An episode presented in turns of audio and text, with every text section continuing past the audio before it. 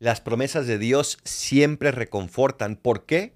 Porque son verdaderas, porque una y otra vez a lo largo de la historia del ser humano, Dios ha cumplido su palabra.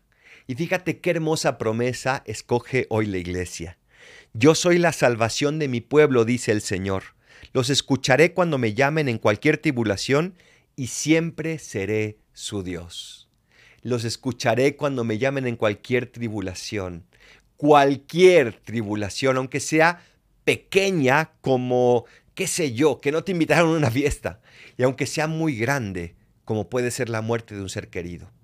El Señor nos escuchará, porque no hay nada indiferente para el que ama. ¿Y quién nos ama más que Dios? Nadie. Eleva tu corazón atribulado a Dios y Él lo escuchará, lo acogerá, lo consolará y lo sanará. Soy el Paradolfo Recen por mí, yo rezo por ustedes. Bendiciones.